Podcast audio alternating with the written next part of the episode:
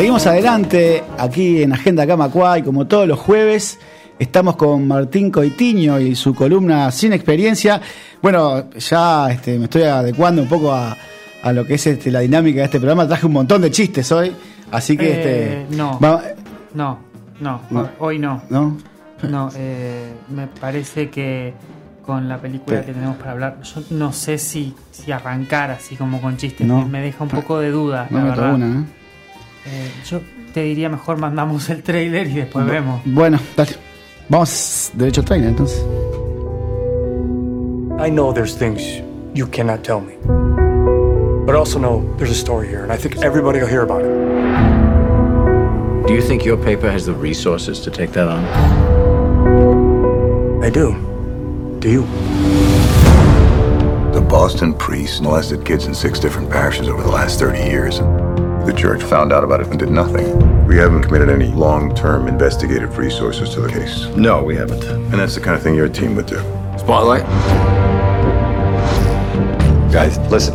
Everybody's going to be interested in this.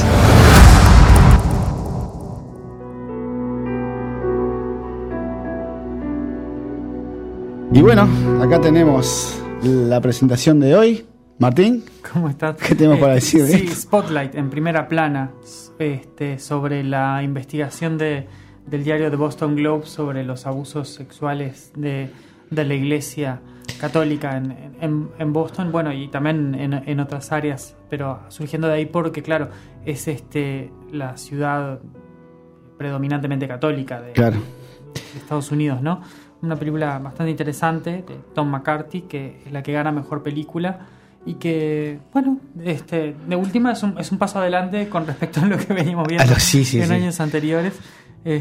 sí, eh, con algo un poco más reciente de, otras que, hemos visto más históricas, este, alejadas. Eh, y la verdad, una, una, película interesante que yo no sé este, si tiene así como unas cualidades excepcionales eh, cinematográficas, ni mucho menos, pero que, que a mí me, me gusta bien, me gusta bastante. Se mete con un tema este, más que embromado, ¿no? Y, justamente la academia, Hollywood, este, es, no sé, no sé cómo, cómo toma todo esto, ¿no? Sí, eh, yo creo que em, una, una de las cosas que tiene es, es eso, ¿no? Eso de, tomar ciertos temas que son este que son urticantes y creo que es en definitiva uno de los puntos eh, fuertes de la película cuando a veces decimos que la película gana más que por mérito cinematográfico, por el tema que trata, ¿no? Es un poco. tiene un poco de eso. Este, aunque no es una, una cuestión que resulte eh, tan, tan desagradable como con dos años de esclavitud. O sea, que es una película que había ganado claramente por tema más que por mérito cinematográfico. en este caso hay un poco de, eso, hay un poco de, bueno, es un tema que, que, vale la pena premiar y que vale la pena empujar y que ahora después es más un poco más cerca de cuando dejemos hablar de la película creo que va a ser interesante vincularlo con algunas que están por estrenarse ahora para este año pero digo tiene un poco de eso pero sin ser algo este, que, digamos que indigne porque la película no es mala ¿no? Sin duda que también cuando veamos la competencia había algunas que tenían otras posibilidades, otras chances. Eh, dentro de las que estaba nominada había algunas que eran mejores, sin duda, pero bueno, está y algunas que no había, que no estaba nominada, que eran mucho mejores, pero bueno, eso siempre pasa. Como suele aún, pasar. Aún con, con, nueve nominadas, este, con ocho nominadas, este, puede pasar que, que, no, que no encuentres las que realmente valen la pena. Pero Spotlight en primera plana, claro, es una película que está bien realizada. O sea, es, es, es, esa película que vos la mirás y decís, eh, crea una buena reconstrucción del lugar, este, tiene buenas actuaciones que, son bastante sólidas, tiene un guion que está eh, bien trabajado en, función de la, de la, trama y de la importancia del tema, eh, que no te, en ningún momento deslumbra la película, ¿no? O sea, en ningún momento vos decís, eh, opa, es el cine mostrando algo diferente en cómo se, en cómo se realiza o que tenga determinadas este, características técnicas o, que, de narrativa que, cambien ¿no? algún paradigma o algo de eso. No, es, es, una película que está muy en la tradición de, de las películas sobre eh, newsrooms, sobre ya sea Sí. de diarios o de a veces incluso de televisión, tiene viene mucho de eso, no, no tiene grandes pretensiones, ya te digo, técnicas, pero está bien, es, es una, para mí es una clara heredera de, de- de esa onda de todos los hombres del presidente. Ahí va, sí, de- esa, esa película me estaba queriendo Exacto. acordar. Lo que Eh, tiene, me parece también, es que eh, toca el tema, más allá de- del tema en sí, que, que es lo que, lo que lleva la película, también está como paralelo el mundo, cómo juega la prensa, cómo juega este ese mundo eh, Sí, porque en, realidad la película no es, revelar so- la noticia. no, ¿no? no es sobre los abusos eh, de la Iglesia Católica. La película Claro. es sobre la cobertura, eh, que es sobre el- cómo la Iglesia lo tapa y cómo lo cubre el diario en la búsqueda de la verdad. O sea, ¿no? Este, em, el tema de los abusos está presente y hay determinados momentos con que vemos las declaraciones de la gente y que son momentos emotivos y especiales, pero el, pero el eje va a ser siempre em, cómo lo tapa la iglesia y cómo este, se, se- cómo se hay toda una cultura de eh, permitir que eso siga funcionando, ¿no? Sí, de hecho la noticia eh, que originó todo esto, yo la tuve buscando en internet, la noticia original del Globe, justamente hablaba de eso, ¿no? Un poco de, de cómo la iglesia tapó durante 30 años lo que pasó con, con, Exactamente, sí. con este fulano, ¿no? Hay, hay, claro, y a su vez este, una de las, una de las cosas importantes que creo que, que la película hace un énfasis interesante sobre el tema es la cultura em, global de, de- de- ocultar esas cosas y de mirar para el otro lado, ¿no? O sea, em, tanto la, la iglesia por supuesto lo hace eh, de una forma a, a propósito con el objetivo de protegerse, ¿no? Pero a su vez este, las fuerzas del orden, eh, los, los periodistas, los mismos periodistas que trabajan en esta cobertura, eh, después más adelante vemos que tenían, muchos de ellos tuvieron la información en sus manos y Sí, la habían no, dejado, la claro. habían ignorado, no la habían Sí, sí. pensado de la forma, o sea, hay como, hay como una negación, ¿no? De, de esa realidad, este, entonces cómo, to- cómo toda la sociedad va permeando esa, esa cultura de mirar para el otro lado, este, de vuelta, en una, en una sociedad este, profundamente católica, Claro. porque Boston viene, sobre todo tiene mucha descendencia irlandesa, ¿no? Este, entonces los irlandeses siempre se definieron por esa eh, posición católica frente a lo que era el, el anglicanismo inglés, ¿no? Entonces, este, parte de su identidad y parte del motivo en cual, por el cual justamente escapan de, Irlanda es por la opresión eh, anglicana que hacía la, Iglesia de Inglaterra en, Irlanda. Este, incluso hay, hay un momento en el que el personaje de, Michael Keaton este, va a, una, a, una a una fiesta organizada obviamente por una de la- por las caridades este, de, la, de la Iglesia Católica porque están justamente te están mostrando cómo están en todas partes de la sociedad y cuando van a hacer este cuando, cuando hacen el brindis con el con un compañero o con un conocido hace dicen slancha que es este la, la expresión irlandesa para, para el salud no O Claro. eh, es- Sí, queda marcado ahí, ¿no? Sí, hay, hay toda una. Es marcar la presencia de esa cultura irlandesa, católica, que está presente en toda la sociedad. Hay una, canti- hay una cantidad de recuerdos visuales de que hay iglesias católicas en todos lados. Este, y hay menciones específicas a cómo este, es parte de, de la vida normal. O sea, estamos hablando de que eh, Estados Unidos es de por sí, em, de los países desarrollados, el más em, religioso de todos, ¿no? O sea, Sí, lejos Está clarísimo. lejos. Eh, entonces, en gran parte de, eh, del resto de, de Estados Unidos hay otro tipo de evangélicos que están presentes, pero, just- pero en Boston es, es el área católica. Y, son, y nosotros nos cuesta entenderlo porque somos uruguayos y dentro de lo que es el contexto de Latinoamérica somos como al revés, somos eh, los más seculares. Eh, la presencia de la iglesia, la católica en, en el área de Boston y, y otras en, en otras partes de Estados Unidos, es muchísimo más fuerte de lo que es la iglesia católica acá.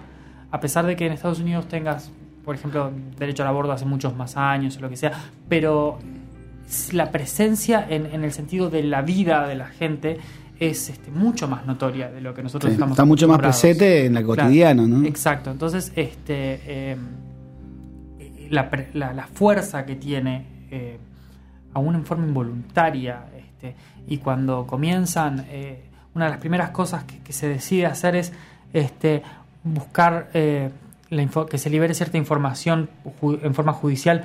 Y una de las cosas, primeras cosas que, alguien pregunta en la película es este pero vos querés demandar a la iglesia, o sea, y en realidad es, sí, es presentar una demanda para, para que se muestren unos papeles, pero no es una demanda como de estoy demandando a, a la iglesia católica en un sentido amplio, pero sí, este, porque eh, resulta casi como que eh, antinatural y, y absolutamente contrario a, a la moral y las buenas costumbres, ¿no?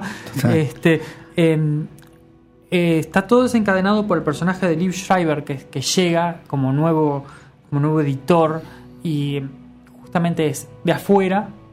Eso es una de las características importantes y además Sí. eh, es este es judío, ¿no?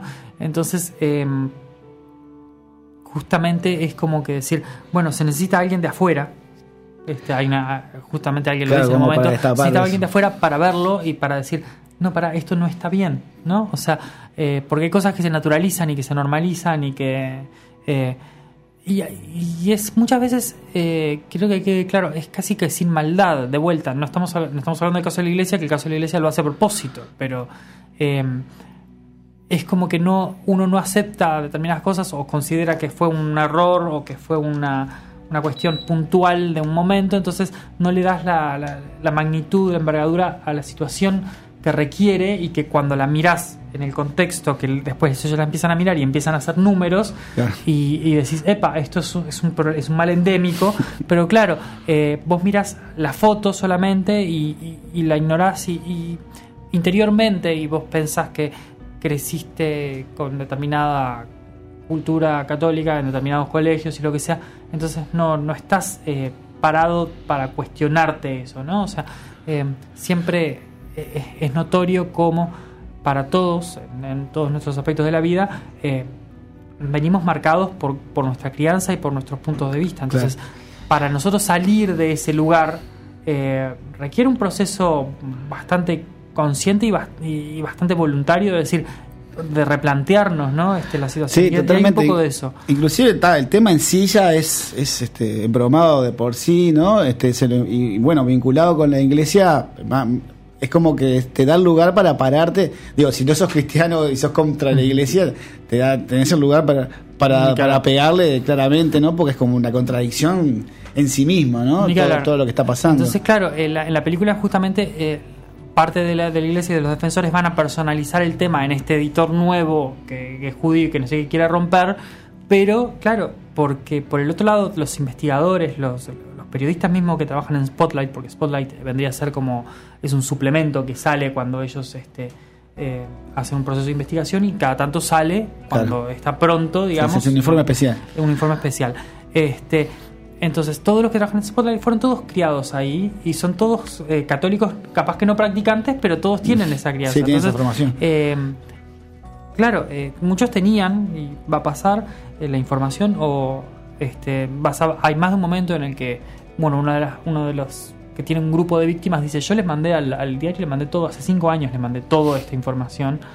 Y, y bueno, y después este también, eh, mismo eh, el personaje de Michael Keaton va a ver que en un momento tuvo una, eh, una información que decía que había otros 20 posibles este, curas que estaban no sé qué, y la puso en información en, casi que en, en- metro, que le dicen ellos, que es como variada, Claro. eh, un informecito chiquitito, un, recorte que decía, este, ah, otros 20 curas este, fueron señalados como no sé qué, y quedó por esa.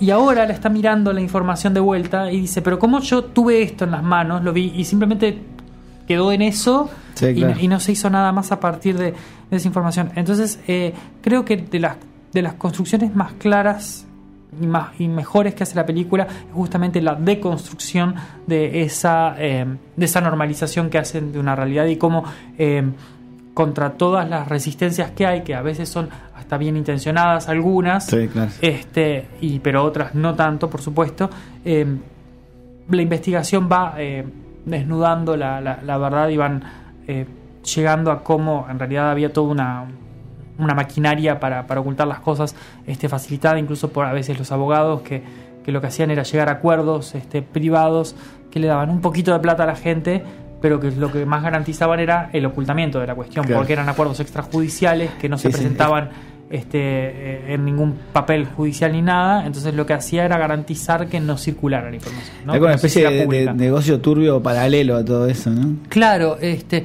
que para uno que es abogado es, es interesante eh, el planteamiento, porque en realidad uno siempre trata de, de buscar la, la mejor solución para el cliente, este, y capaz que económicamente no era una mala solución. El problema es que eh, no, no ayudaba al, a, la- al- a solucionar nada, ¿no? Entonces, este, hay, hay una referencia al, al abogado y dice, y, y el, la- el otro abogado, que es el, el abogado bueno, digamos, entre comillas, para decirlo de alguna forma, que es el de Stanley Tucci, hace referencia a, a esa contraparte y dice, ese, ese abogado no es parte de la solución. ¿no? O sea, Sí, sí.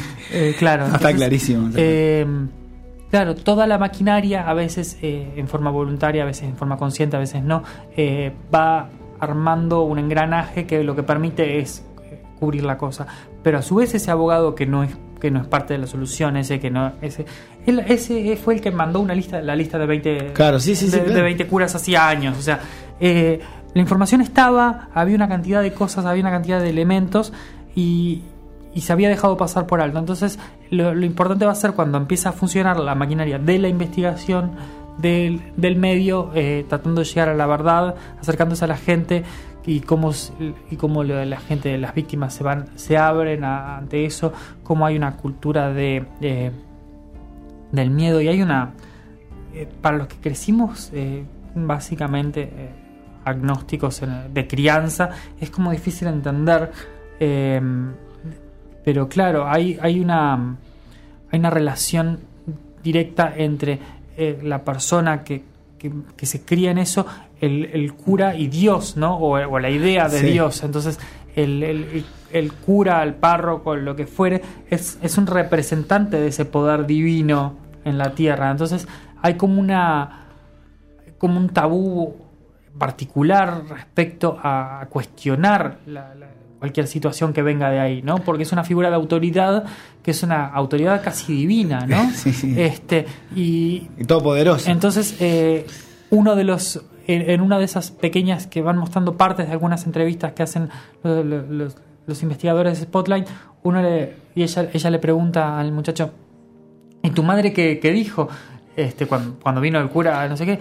Y mi madre le dio galletitas. O sea, ¿entendés? O sea, este, era, era es parte de- del mundo en el que vivían y, del, y de la crianza que tenían, este, ese, ese contacto con la iglesia y, es, y, y que yo no tengo dudas que cuando están dadas las condiciones eh, de, de respeto y lo que sea, eh, es un- puede ser un contacto bueno en el sentido de, de- de humano y de que tenga una, una buena relación y que genere algo positivo. El problema es que, claro, eh, esa permisividad con ciertos adultos, de los cuales prácticamente es inconcebible pensar mal, Claro. ¿me entendés? Este, es, como, es como absolutamente descabellado pensar cualquier, otra cosa, cualquier cosa negativa, eh, permite Justamente tiene y deja abierta esa, esa, cosa para los abusos. Este, y una de las cosas que dicen y que se dice en la película es eh, que, que hay una, una serie de una suerte de oportunismo que em, porque muchas veces está asociado a, a que nosotros pensamos que el abuso muchas veces es sobre varones este, en el caso de curas, y, y se tiende a pensar en, en- en el tema de, de la, de la homosexualidad, que puede ser un punto, pero no es, no es solamente eso, sino que hay una cuestión de oportunidad. Y el varón en general, socialmente, y el varón pobre, está en, en algunas áreas y en este, más más desprotegido. Más vulnerable, hay que tener, ¿no? claro, hay que tener cuidado con lo, con lo que uno dice, porque en realidad Sí. no es que los varones sean más vulnerables, pero Claro. en ciertas formas de crianza y en ciertas formas de, de cómo está expuesto, eh, está muchas veces más solo. ¿no? Entonces, Claro. el, el- el agresor sexual va a tener una chance para conectar y va a tener, en este caso, además la oportunidad de que probablemente los curas trabajan con varones más que con, con nenas, entonces va a tener.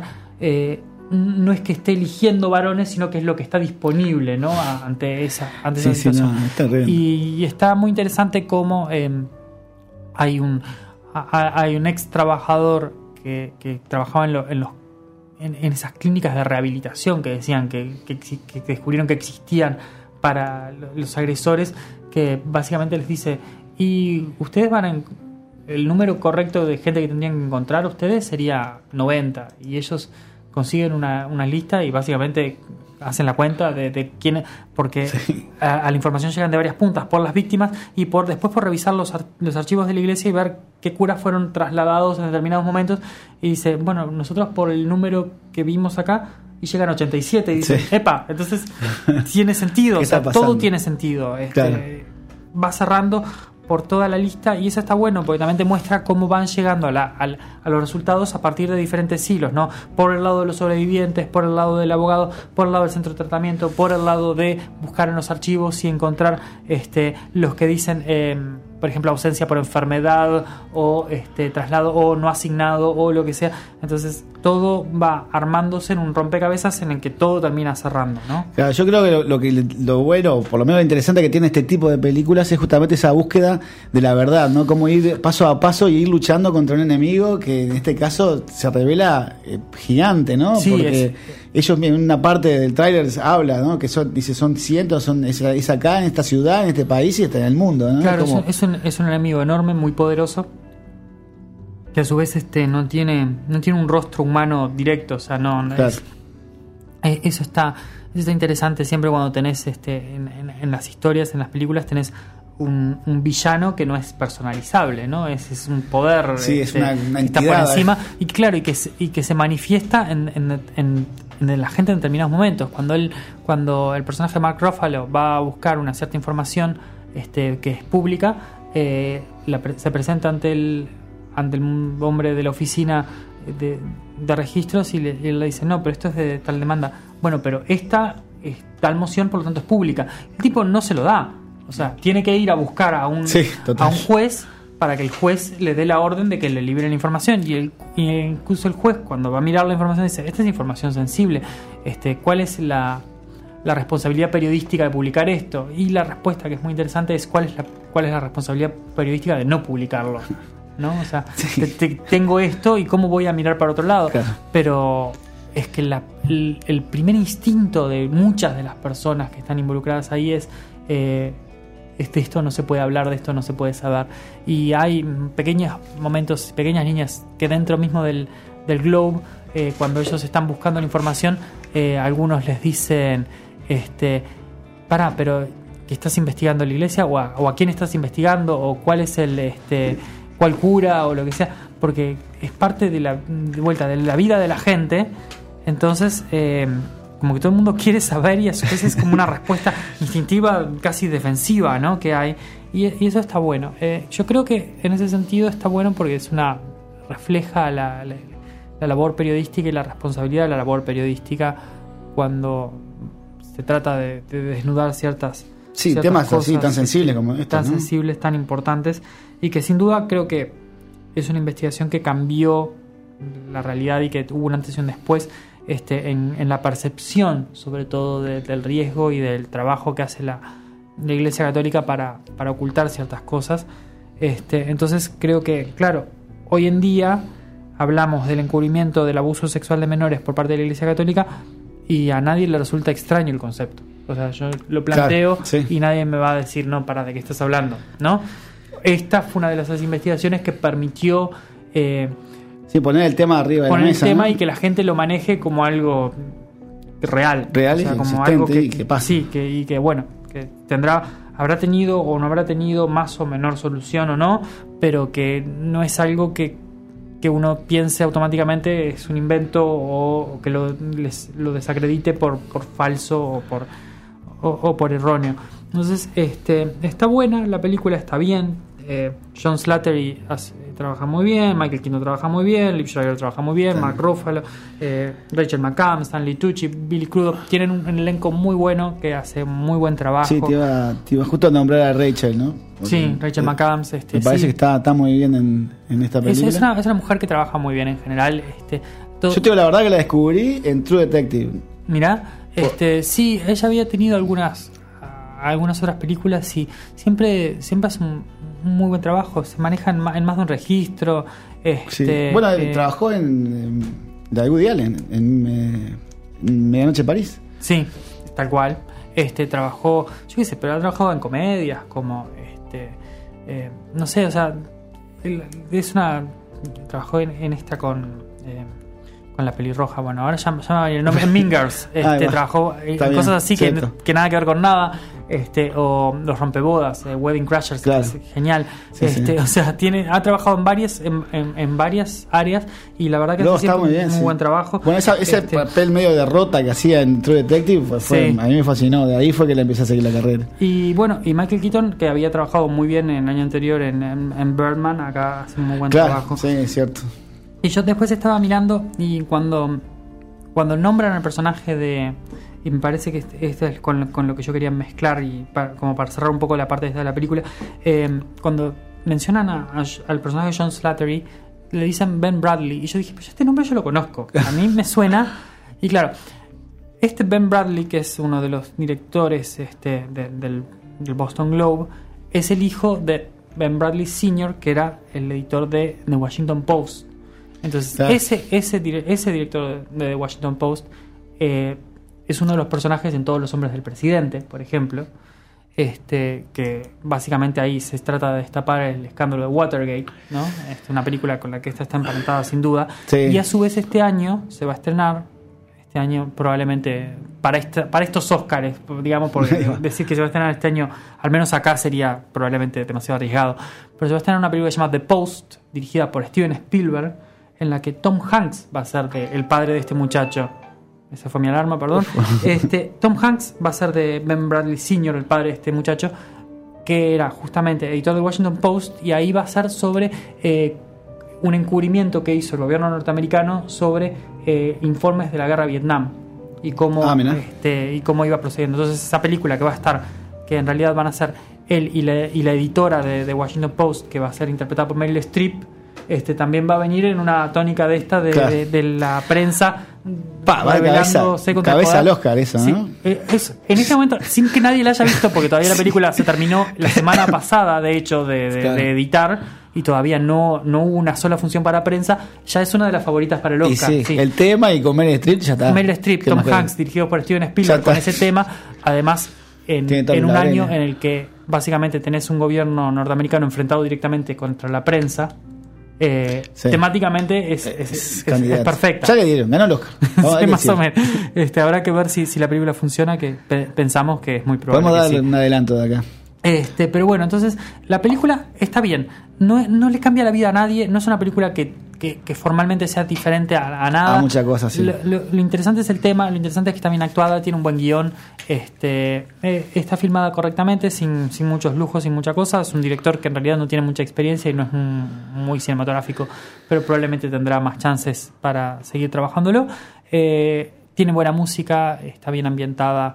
eh, nos mantiene en interés todo el Sí, tiempo. hay tensión, ¿no? Y sí, tal cual, porque estás este, sabiendo a ver cómo, cómo se destapa. Cómo sigue, cómo O sea, sigue, no, no es una, no es una cuestión de esas, de- no es un thriller, ¿no? No, no es que Claro. tengas al borde del asiento, pero igual Sí. eh, va generando esa sensación de, de- de angustia, Sí, de lo- molestia y de además con la situación, con el tema, con el que está tratando. eso ¿no? lo- Entonces, lo, pone más. Pero este, toda esa cosa conspirativa genera una tensión en, en que, Sí. que se va a destapar cómo y, y- Exactamente. y hasta dónde va a llegar todo eso. Sí, ¿no? y, y- y ¿Quién gana también, no? Porque es cada vez está, está como el bien y el mal en lucha continuamente. ¿no? Exacto, entonces este, está, está muy bien planteada, siempre con, con grandes escenas con contraposición entre eh, amigos o ex amigos que están de un lado y del otro en esta situación, este, contra eh, la iglesia que a veces eh, tiene representantes que están sonrientes y en una buena, pero que vos sabés que están amenazando en cierta forma.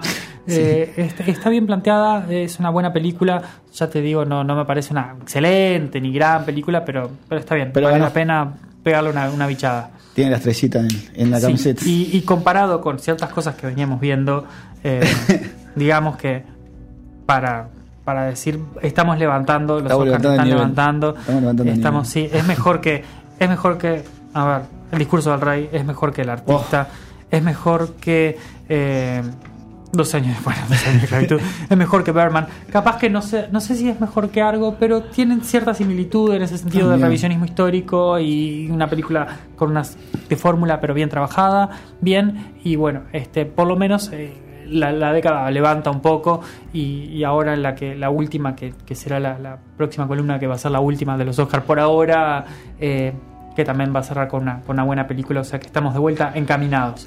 Vemos bueno, un poco. Sí, no, que viendo lo que lo que hubo en ese Sí, año. este, claro, justamente ahora vamos a yo, eso. Claro, yo creo que está, está Claro, bien, ¿no? había- había- Una de las primeras veces que, que creo que el, el Oscar de la película está.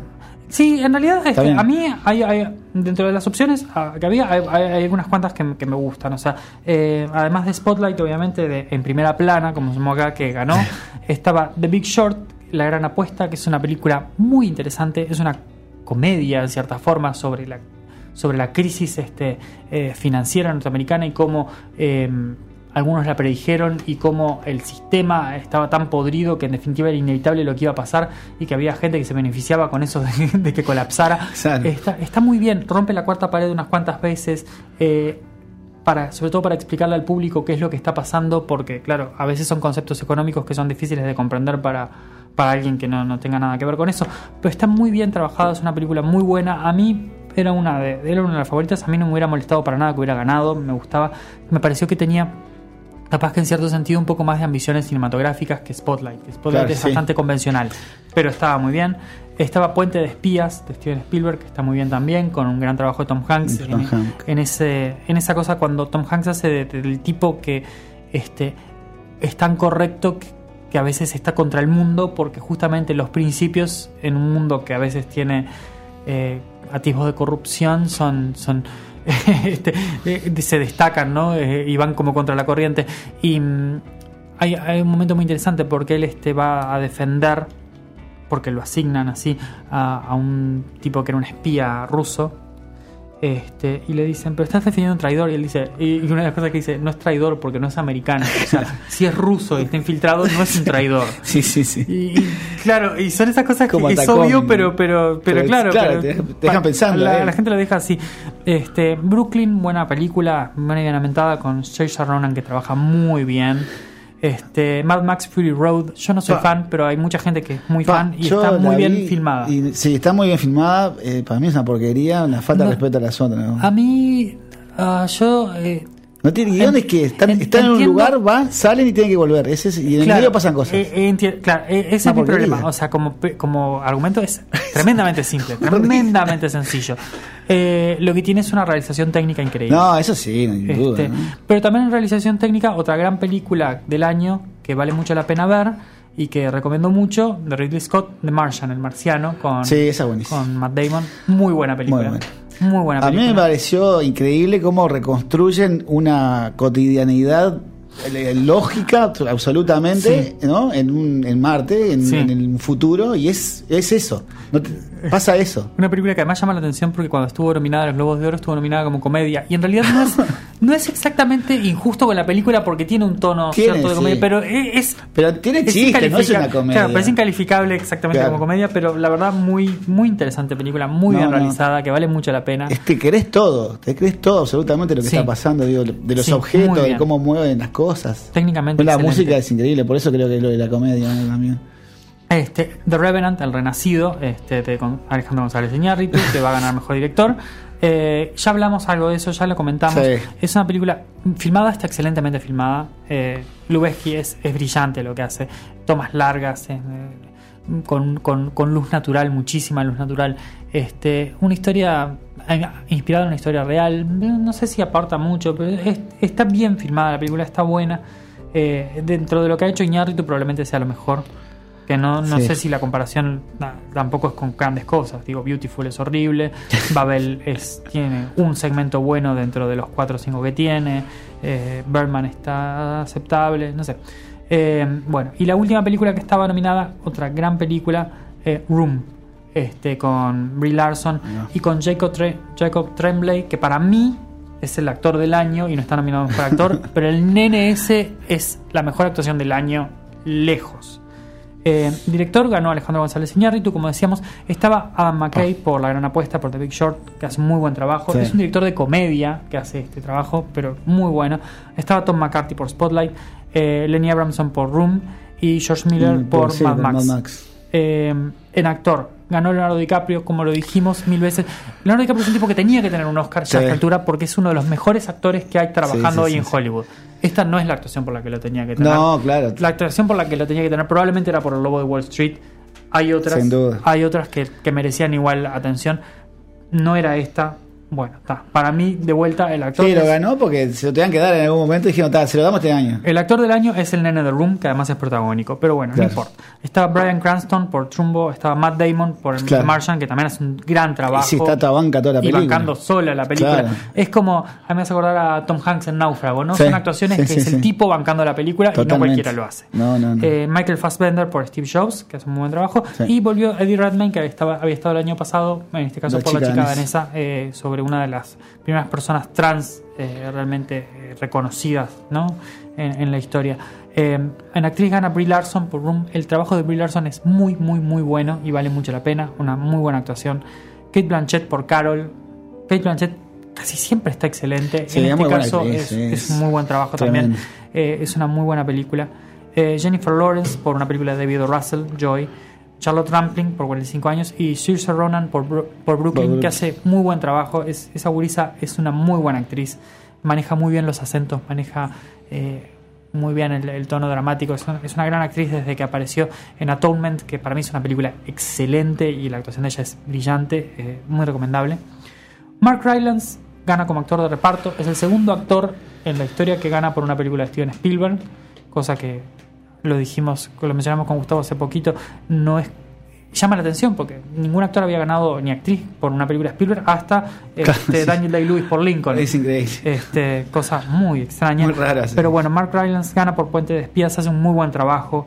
Eh, Christian Bale en The Big Short es, es genial el Sí. trabajo que hace, es, es gracioso, es, es muy raro. Tom Hardy es lo mejor de The Revenant en términos de actuaciones, hace un muy buen trabajo. Mark Ruffalo en Spotlight está muy bien, como lo dijimos. También. Y Sylvester Stallone por Creed. Este, que esa, esa especie de heredera, De- de spin-off, eh, remake, cosa rara de Rocky. Eh, ¿Y qué se es, puede es decir un de- mundo en el que se maneja Stallone, muy bien Stallone. Sí, Eh, claro. Rocky la creó él, la Claro, película sí. original la, la escribió y la dirigió él y la protagonizó él. Y entonces cuando vuelve a ese mundo y lo vuelve con la seriedad correcta, eh, está bien. se lo banca. Eh, la diferencia entre, entre Schwarzenegger y Stallone es que Stallone es un tipo con talento. ¿no? A mí me encanta Schwarzenegger, pero, Stallone- pero, pero tiene limitaciones gravísimas. Sí, sí, sí. Entonces, Schwarzenegger brilla cuando tiene, por ejemplo, atrás a James Cameron, que es un director de la hostia, ¿no? Claro. Entonces, eh, Terminator y Terminator 2 son grandes películas y Mentiras Verdaderas también. ¿Por qué? Porque James Cameron está atrás. Sí, la hace. La Sylvester el Stallone es un tipo que tiene potencial, tiene sus, tiene sus limitaciones también, hasta físicas, pero tiene, tiene algo, ¿no? Tiene, tiene un conocimiento, tiene, Sí. tiene una capacidad, el tipo escribió guiones, el Tiene tipo cine, dirigió ¿no? películas. Tiene cine claro, es un, es, un, es un cineasta, Sí, Stallone. Entonces, hace muy buen trabajo acá. Eh, Alicia Vikander gana por la por actriz de reparto la chica danesa. Sí. No es la mejor actuación del año de Alicia Vikander, lo voy a decir acá. La mejor actuación del año de Alicia Vikander es otra película que está nominada y que gana mejores efectos visuales que se llama Ex Máquina, que ya les digo es una de las películas que anoten para ver. Sí, totalmente. Ex Máquina, excelente película. Eh, Jennifer Jason Lee por eh, Los ocho más Ah, odiados sí, de, sí. de Tarantino. Ah, Eh, ¿Cómo la cagan a palo? vos? Sí, es, es- es genial, está desquiciada totalmente. Es una película coral de esas que las actuaciones son las que la elevan, ¿no? Yo el otro día, do- desvelado, prendo de las 3 de la mañana y agarré tipo medio al final de, de los ocho de los odiosos 8. Sí, los ocho más odiados. Sí. Este, yo la fui a ver con mis padres que no que quedaron absolutamente desajustados por la violencia de, de Tarantino en esa película, pero Claro. este, no, no la esperaban, pero está muy buena. Rooney Mara por Carol hace un muy buen trabajo también. Rachel McAdams, justamente por Spotlight, habíamos Sí. hablado. Y Kate Winslet, que siempre está y siempre merece y siempre hay que hablar de ella en Steve Eh. Jobs. Kate Winslet es una gran actriz, creo que a esta altura no, no hace falta ni decirlo. Guión Es- original, Spotlight gana, está muy bien. Puente de Espías estaba, estaba Ex Máquina, que es uno de los mejores guiones originales. Este, Straight Outta Compton. Y para mí, probablemente la película del año, que gana en otro, en otro rubro, pero estaba nominada a guion original, que se llama Inside Out, intensamente, de Pixar. Es una maravilla. Es de las mejores películas de Pixar y Pixar. Bueno, en realidad lo que pasa es que decir de las mejores películas de Pixar, tengo que ponerla como con otras cinco Pa, más sí, o menos. Como con menos. Ratatouille, con Wally, este, no sé, con Toy Story 3. o sea, pero es, es tan, tan, tan buena, tan buena, eh, que la verdad vale mucho la pena. Eh, guion adaptado de Big Short, como dijimos, esta gran apuesta. Para mí creo que es una, es un- es- está muy bien que, esté- que tenga ese premio porque es un, es un gran guion y es una gran película. Brooklyn, Carol, The Martian y Sí. Room eran las otras que estaban nominadas. en película animada justamente gana intensamente, que es otra de las películas que les digo que anoten para verla si no la vieron, porque vale mucho Ah, la pena. sí. Es emocionante, eh, es de es de esas películas que te hacen llorar. eh, de vuelta, como lo digo y lo, lo he dicho mil veces y lo voy a seguir diciendo, Pixar muchas veces hace películas para que los niños se diviertan y los Sí. adultos lloren. Esta es una de esas. sí, Esta es una de esas. Eh, pero además, dentro de las que estaban Oh, nominadas. está la de Charlie Kaufman, ¿no? Sí. Anomaliza. Ah, es- esa iba a mencionar. Pa, no, tremendo. Para Yo- mí es una gran película. No, Entonces, eh, yo te diría que, que yo no tengo ninguna queja porque además te digo, para mí es la película del año, probablemente Sí, intensamente, sí, sí. pero Anomaliza es una maravilla. Esa maravilla, de todos lados. Eh, que además es de esas maravillas que pasaron probablemente desapercibidas. Entonces, al, al- al que nos, nos están escuchando, vayan y busquen Búsquenla y veanla. Anomaliza, véanla. Porque aquel que Eh, tiene el preconcepto de Kaufman, de, de toda esa cosa rebuscada y, y como, Sí. como han sido las películas que hizo anterior, esta es de una simpleza increíble, Sí, ¿no? brillante. eh, es una película que, que- que puede existir porque es animada, porque Sí. básicamente eh, hay dos personajes que son diferentes y los demás están todos animados y son todos iguales y forman parte de un mundo uniforme. Sí. Eh, muy, muy interesante, muy bien pensada. Tiene una un- escena de sexo que para mí es Sí, la mejor que he visto es en, en el increíble, cine. es La más increíble. real que he visto del Es cine. increíble porque te deja absolutamente descolocado, pero a su vez es, es 100% real, aunque, aunque Sí. con muñecos. Y, y tiene un final que es fuerte. Fuerte. Fuerte, fuerte, fuerte. Es una película que vale mucho, mucho la pena. Eh, el hijo de Saúl, eh, húngara, ganó mejor Sí. película extranjera. La música de Hateful Eight de Ennio Morricone. Hoy no está Gustavo, pero yo sé que él lo, lo vamos a mencionar porque a él le encanta Ennio Morricone. A mí me encanta Ennio Morricone también. También, Eh, sí. Gran, gran compositor. Y bueno, ¿qué, qué se puede decir? Gran te hombre, compositor ¿no? que, que- que cumple años el mismo día que yo. Este, pero ta, él se llevó el talento de- del 10 de noviembre y yo no, claramente. Pero bueno, eh, canción. Este ganó Writings on the Wall de, de Sam Smith por Sí. Spectre, la segunda canción que gana de James Bond, porque antes no habían ganado ninguna cosa, antes de Skyfall, cosa que llama la atención. Sí, total. Este, edición de sonido, mezcla de sonido, diseño de producción, maquillaje, vestuario, todas para Mad Max Fury Road. Claro, sí, Lo- estaban- en, en el rubro técnico no hay nada para decir y, en edición también. Se la Sí, lleva sí, también, está bien, vale la pena. En efectos, como dijimos, Ex Máquina, que es de esas películas que tienen que anotar. Y en fotografía, eh, Lubeski, tercer año consecutivo por eh, The Revenant, por El Renacido. Así que, como les decíamos, bueno, Spotlight hay que ver, The Big Short hay que ver. Yo creo que Sí. este Room tendrían que verla. Sí. Anomaliza, Eh, Anomaliza, véanla. véanla, intensamente véanla. Eh, y después, dentro de lo que he mencionado, se puede ver perfectamente Caro, el puente de espías, el marciano. Digo, hay mucha cosa muy interesante. Hateful Eight. eh, es un año movido, que capaz que no tuvo de esas películas que vos decís, solamente esta que estuvo nominada a mejor película es, es la única que Sí. no sé qué, pero hay muchas cosas muy buenas. Eh, ya nos estamos acercando al día de hoy.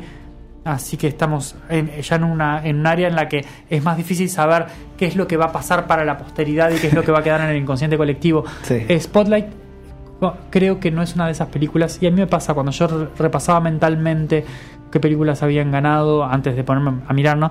Es una de esas que son capaz que de las menos memorables porque técnicamente no es Sí. tan destacable Claro. ni lo que sea y a su vez no es tampoco tan enervante que haya ganado como para que uno diga no porque esta porquería ganó y te acordás a veces por lo malo Sí, entonces sí. es de las menos memorables quizás pero en un año con muchas cosas muy interesantes es una película bien realizada y creo que es una opción para para para interesarse un poco sobre el tema y, y ver cómo, cómo funcionan ciertas cosas dentro de la realidad y también dentro de la dentro del mundo de la prensa que siempre Claro. es interesante también Bueno, y. Este, ¿Están llamando por teléfono? No. Me parece que no, ¿no? O no, No, será eh, Hola. de. Porque acá estamos cerca de la. Eh, ¿no- ¿Vos decís ¿No? que nos censuran? No. No, no. No, no creo. No, no creo. No pasa nada. Bueno, ¿lo contamos el jueves que viene? Nos encontramos. Que pase bien.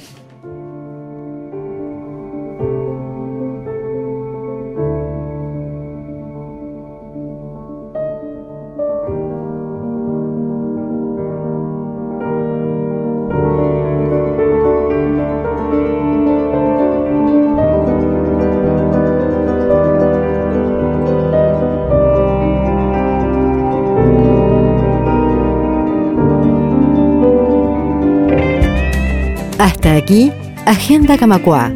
Música, cultura y espectáculos. Mañana, como cada día, un nuevo programa. Tu música, tu sala, en tu radio. Conducción y producción Gustavo Fernández Insúa. con la colaboración del equipo de Sala Camacua.